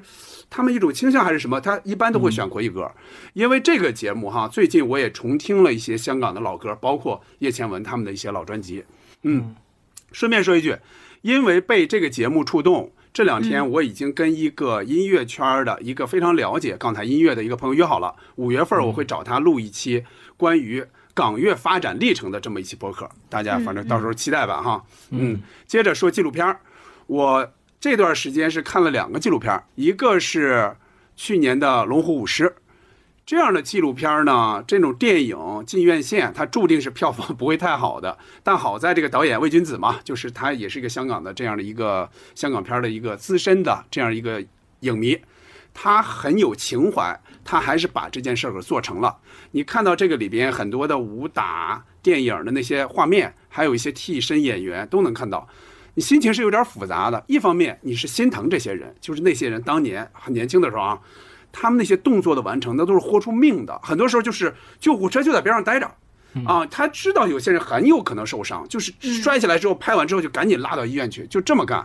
第二方面就是感谢这些人，就当年咱们就是香港这个技术其实是不太灵的，香港电影那没有那么多特技吧？那会儿他们就是靠这样真打真摔这样拼出来的，所以这方面是有点感动的。除了《龙虎武士》，另一个片子就是拍许鞍华的一个纪录片儿。叫好好拍电影，这个杨明应该看过了，对吧？拍人物的纪录片我是看过一些的。这个拍法哈，我在看的过程中我就感觉这个拍法很专业。他拍出来的这个人物状态是比较客观的，他不会说像有的片儿，哎，我我我好像有意要倾向于什么什么，他不是。你在看的过程中，你的心情也是同样是复杂的。对许鞍华这个人生的选择，你有的时候你看吧，你觉得理解；有的时候又不太理解，但总体上你是很感佩这样的一个导演，一个女导演。而且看完这纪录片，我准备把没有看过的许鞍华的电影都补上一补，现在已经开始进行了，嗯，接着说演出，现场演出呢，我只看过一场六兽的那个大兽的脱口秀的现场的录制，也就是咱们今天录节目这一天的晚上，对，此刻正在呃几个平台上播出，嗯，大概是这样。三月份呢，本来是要看史岩老师脱口秀演员史岩老师的一个专场，叫。别说话，就是憋着那个憋嘛，因为他是东北的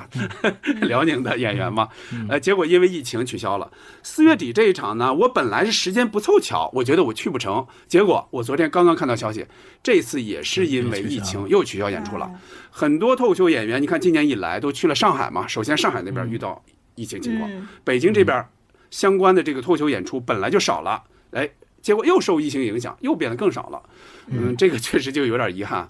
另外呢，我还买了五月初的音乐剧《苏东坡》的票，我不知道到时候能不能看成。现在反正这个相关的消息还没有传过来啊。嗯嗯。接着说播客哈，你们刚才说的就比较少，我大概多说几个哈，都是点一下为止。我按时间顺序说。嗯。因为我每一次在小宇宙上看完，我都会标一下，比方说我特别喜欢的，我会标一下心，标新，然后我会起一个自己觉得，呃，我想总结的那么一个小标题。我一般是这样一个习惯。所以对，所以就能按时间顺序来说哈。首先，GQ。它有两期节目，一个是阎鹤祥和媒体人周奎他们一起聊了一期喜剧，那么一个访谈很有价值。还有一期是讲疫情中的上海二十四小时，他找了很多的人，从夜里十二点到第二天夜里的十二点，整个的二十四小时分别来进行自己的一个讲述，这个能看到当当时的人的一种真实的状态。呃，还有是基本无害的两期。一个是呃，这个刚才杨明提到的，就是他讲的史密斯打人那个事件那一期，呃，很深很深刻，确实很深刻。我觉得是目前我听到播客里边对这个事情，嗯，琢磨的最深刻的。还有一期是毛东对话，刚才说的史岩，就那一期，对对 对，就是就是你听史岩的说话状态，他跟毛东完全是两个两个说话状态。你看毛东就永远是那种跟谁都都话特别多，话特别密，包袱也多。史岩是就是慢吞吞的，慢吞吞按照自己的节奏来说话，那一期印象深刻。接下来无聊斋。无聊斋也是哦，说一期吧，一期是教主他们采访喜剧人土豆，因为喜剧人土豆之前不是采不是参加了那个年度喜剧大赛嘛，他一直拖到 三月份 才采访到，才开始播出来。接下来东七门，东七门是等于是这个米未的一个官方的一个播客了哈。小鹿、张彩玲和大王他们聊女喜剧人的。各种遭遇，这一期也很有意思。就是女喜剧人，咱们一般来说就是，好像女的你别太逗啊，太逗就好像让人感觉你好像这个 这个身段太怎么着了啊。嗯，他们聊了这样的一个大概的有喜有忧的那么个遭遇吧，挺好，挺好听的也是啊。接下来日坛公园，日坛公园请来了一次信福臣信老，讲了一期什么呢？讲了一期春天里在北京哪儿可以赏到花儿。这个挺有意思的，因为谢老本身说话很有魅力嘛，他对这方面有有研究，他学的就是这个，应该是，所以讲的很有意思。就是因为咱在北京平时不太注意，咱们好像是到杭州啊，到哪儿到南方去才会注意啊，哪哪些花啊什么之类的没见过，在北京你会忽略。他们讲完之后，你觉得哦，北京原来也有很多花可以赏。接下来是忽左忽右，这个是程彦良，他采访了北大的赵冬梅。赵冬梅不是研究宋史比较多吗？这个里边就讲了北宋的历史，他还预告了接下来要写苏轼，这个我们也很期待。嗯，接下来说八分，刚才杨明也提到了，呃，说上海疫情的那几期，对吧？那几期我也重点听了，还有一期，因为东航事件，道长讲了新闻伦理。就到底什么是吃人血馒头，什么不是？他讲了他的道理，我我我是很信服的，因为这个事儿我也有自己的一个想法，就是到底怎么叫吃人血馒头？你不管吗？这事出来，你根本不去报道吗？那才叫不吃人血馒头，是是吗？并不是这样的，我我我我是很信服道长说的。嗯，最后，那就是刚才杨梅也提到了，那就是文化有限，他献给世界读书日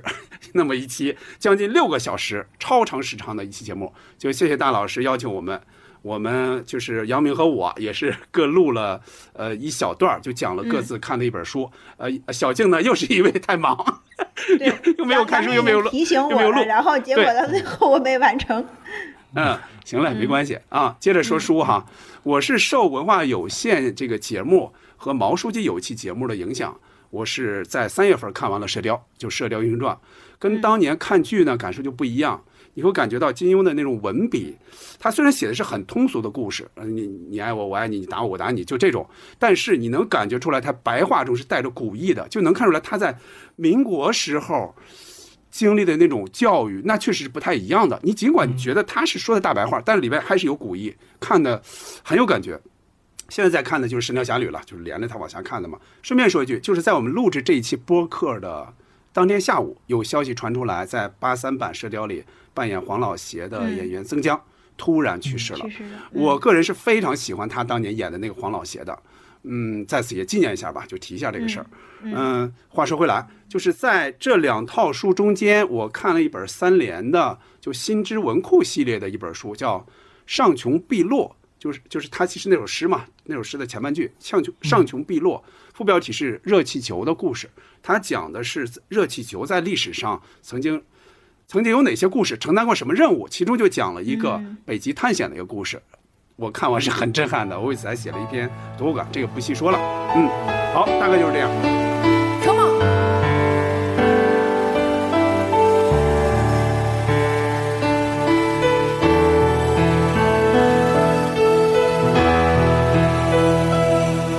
今天我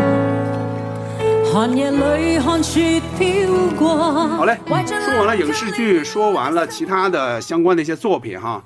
呃，前边大部分都是夸的哈，因为你你不夸的话，你也没必要去把它说出来嘛，基本上就是夸的。接下来说一个小问题吧，那就是有没有想吐槽的？就是这两个月你看过的，不管什么作品里边有没有想吐槽的？杨明，你先你先吐。嗯，我先吐，我我很短，六个字，呃，听我说谢谢你，你们没有必要道歉。哦哦，这个我知道，这个我知道，那确实没必要道歉，那跟他们没关系嘛，跟作者没关系，是用的人用错了地方。嗯是，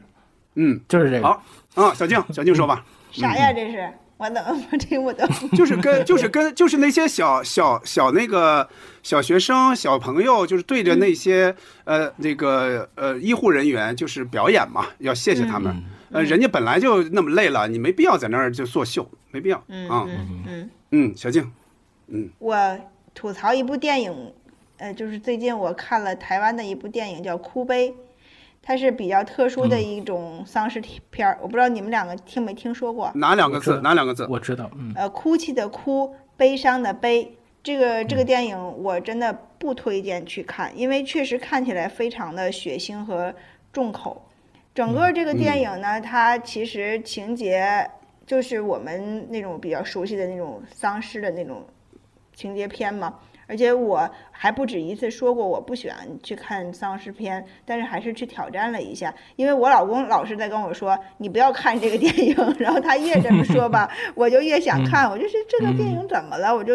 呃看这个。就是其实它可能是恐怖，因为我本身我挺喜欢看恐怖片的，我我觉得我也不会害怕。然后呢，我我就看看吧。整个这个电影的开头，它是一对情侣呢，从清晨从床上醒来，开始一天的生活。呃，从这个这从这个时刻开始展开，前十分前十几分钟都是非常的美好的，非常的温存的。然后两个人呢，就是在各自这个上班的路上，逐渐开始遇到了一些奇怪的人、奇怪的事情。而且这是我看的第二部，可能是以疫情为背景营造出来的这种台湾的电影，因为这里边还有一些元素呢，就是我们现在经常非常熟悉的一一些片段，比如说大家都戴着口罩，然后或者是在让我们就是政府那个电视里会有广播，然后会会有这个实时的这种什么发布会，然后要告诉我们要要那个居家，要在家里不要出去，不要动。但是它其实这个整个这个呃这个传染的这种那个危害程度是已经已经到了一个非常恐怖的一个这样的一个状态了哈，就肯定不是我们这种真实的情况。这个整个这个电影最后的结尾呢，是一一用一首这个死亡金属来结尾的，就是它整个是最后只有女主角没没有问题的，就是活下来了，其他她周围的人全部变成了这样这样的一种丧尸。用这种死亡金属的这个这个声来来结尾，然后让这个整部电影里边的那个又燥又烂的这种状态，就是整个带出来，然后你就可以在这首歌里直接骂人了。就是我觉得是这种感这种状态，真的非常想吐槽。嗯，那你们吐槽完了，我大概吐一吐啊，我很简单，但是我吐两个片子，都是老片儿，所以他们也找不着我，肯定因为都是老片儿 啊啊，这个比较稳妥，吐老片儿比较稳妥。嗯，嗯一个是秦颂，因为我刚才也说到，我看了很多老年老老片子，很多老片子，秦颂九十年代的，对吧？非常老，九六年、九七年的片子。他按理说是一个超强的演员阵容，是吧？是葛优、姜文、许晴都是当时非常火，现在当然那前两个起码也非常火的哈。编剧是写过《霸王别姬》的芦苇，场面非常大，动用的人员非常多，但你最后呈现出来就是不打动人。有人说《荆轲刺秦王》就陈凯歌那一部哈，不是被低估了嘛？你看这个题材基本上差不多嘛，对吧？嗯但是确实没人说秦颂被低估，没人说，所以没人说，我估计是对的，因为我之前我只是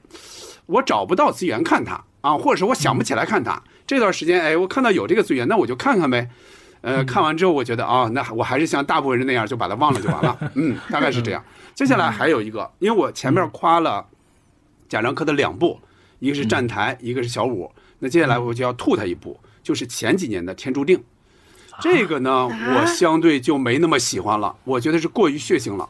过于血腥，也过于写实，差不多就是对新闻事件的一个再现。我觉得是它的电影感和艺术感太不强了，就是也可能是这三个片子我是连着看的，跟这个有关系，应该是。我前面看的两个都那么文艺，那么像电影，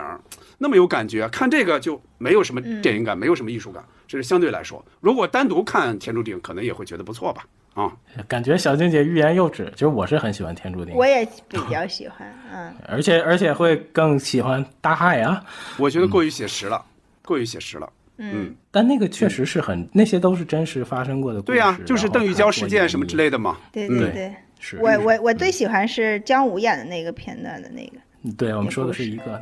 北京宗大这同一个这是图一个。对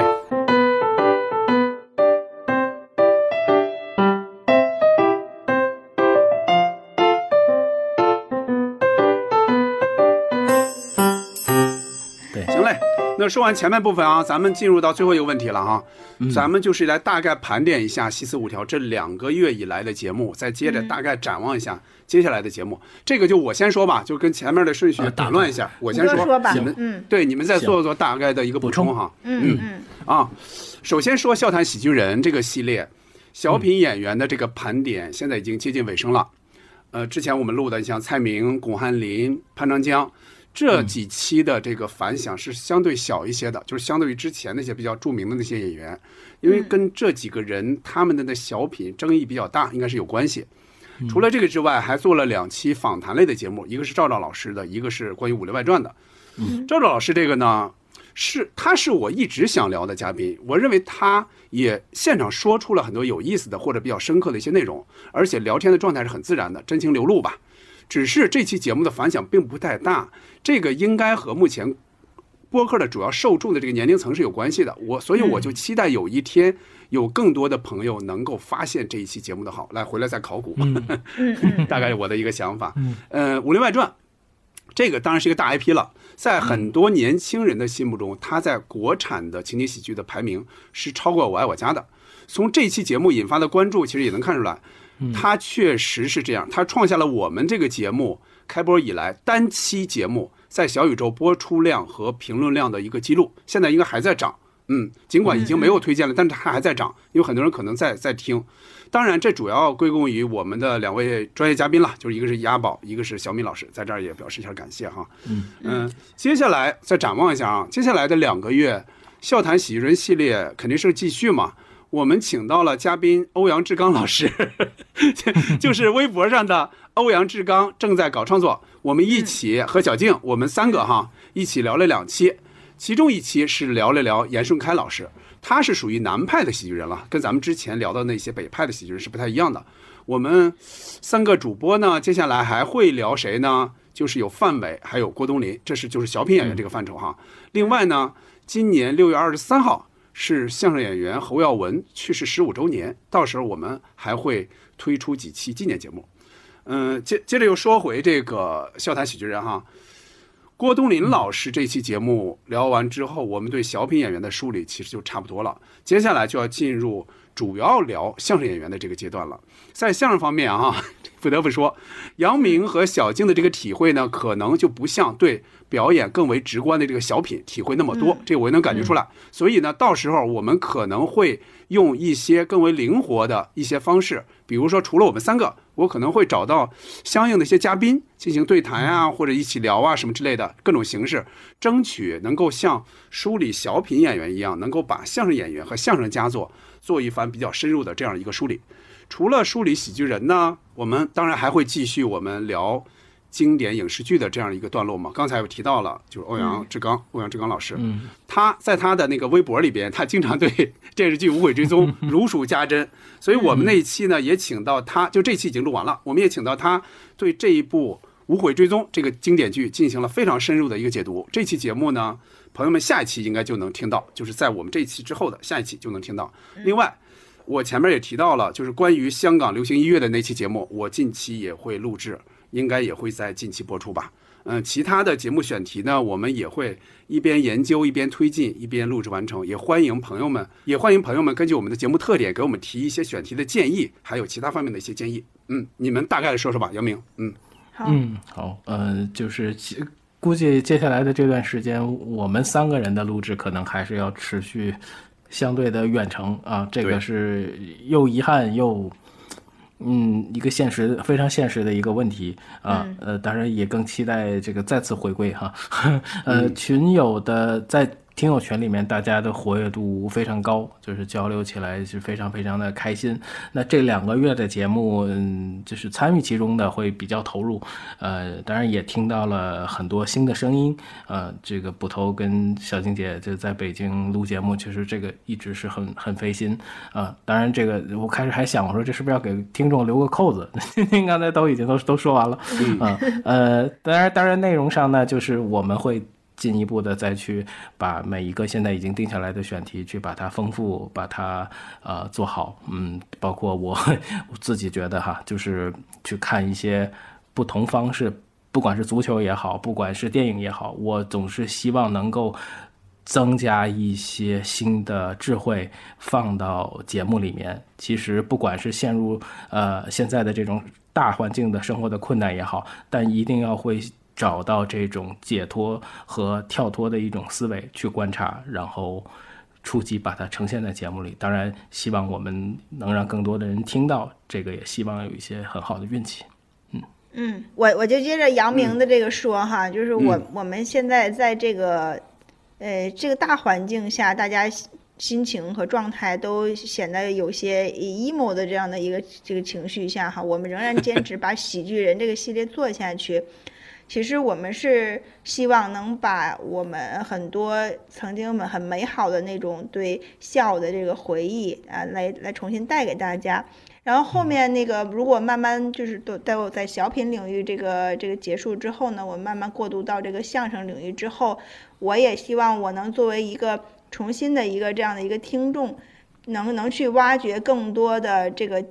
小经典的这种相声作品，或者是可能说比较少见的这种这种相声作品，然后去把这些宝藏给找出来，然后去听一听，去重新回味一下，然后还去、呃去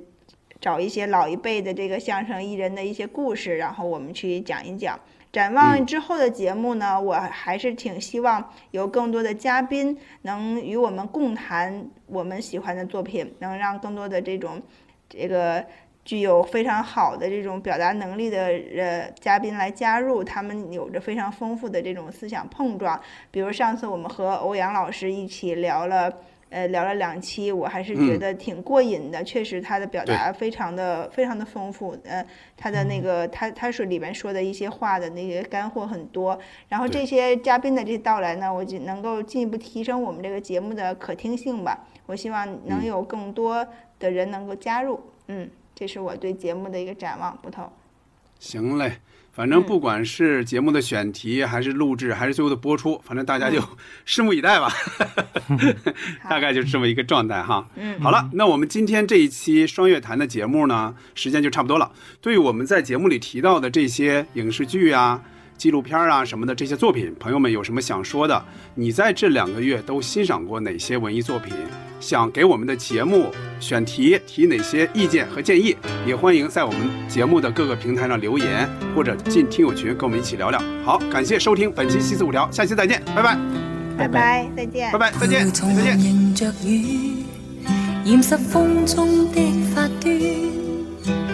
低數細雨路遥若困倦，静靠彎彎小草已清泉。悠悠流泉隨路轉，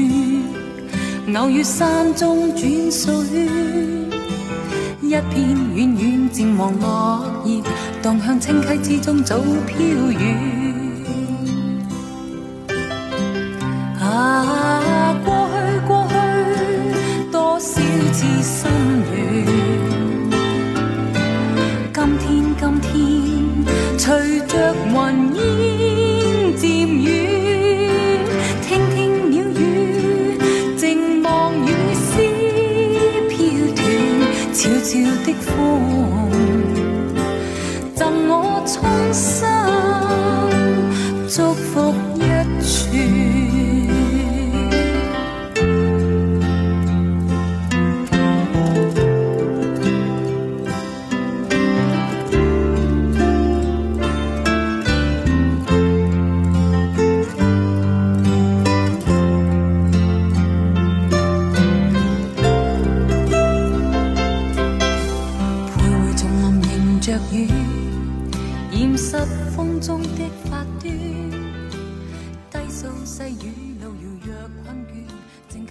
小草已清泉。